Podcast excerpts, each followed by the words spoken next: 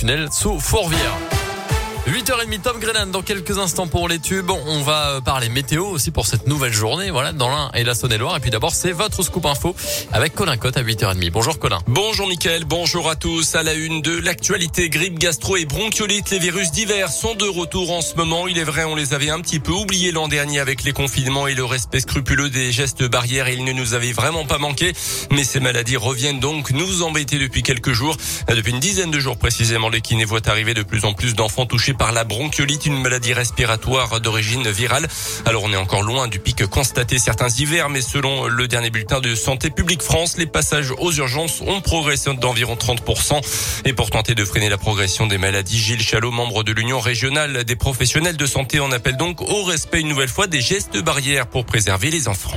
Le taux de vaccination, la couverture, on pose un peu le masque, les bébés du coup sont moins protégés et, du coup il y a d'autres virus.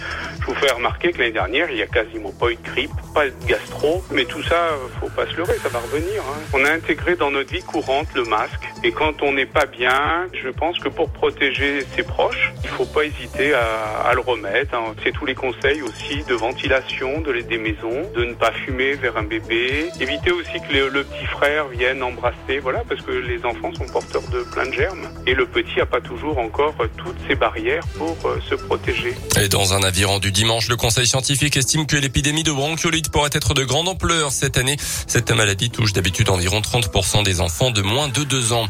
Dans l'actu également dans l'un, une importante pollution de l'eau potable en cours dans le Haut-Buget. L'eau du robinet est impropre à la consommation en ce moment sur les communes de Sontona, Nurieux, Volonia et Peria au-dessus de Montréal-la-Cluse.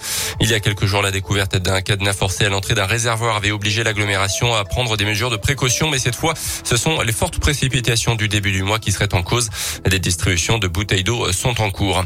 Des Auvergne-Rhône-Alpes bannit l'écriture inclusive. Ainsi en a décidé Laurent Wauquiez, le président LR de la région, dans une note interne il y a dix jours d'après le progrès.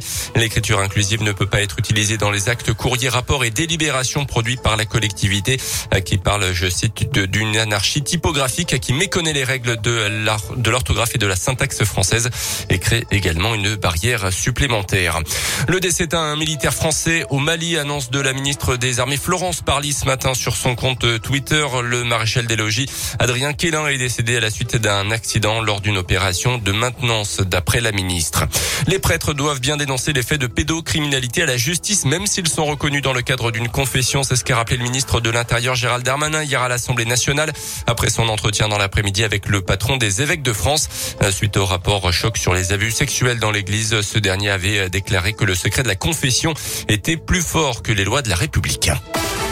Les sports avec le foot et l'équipe de France Espoir en pleine forme et en route plus que jamais vers l'Euro après le large succès 5-0 contre l'Ukraine la semaine dernière. Les Bleus ont battu hier soir à Belgrade la Serbie 3 buts à 0, notamment avec une réalisation du jeune lyonnais Ryan Cherki.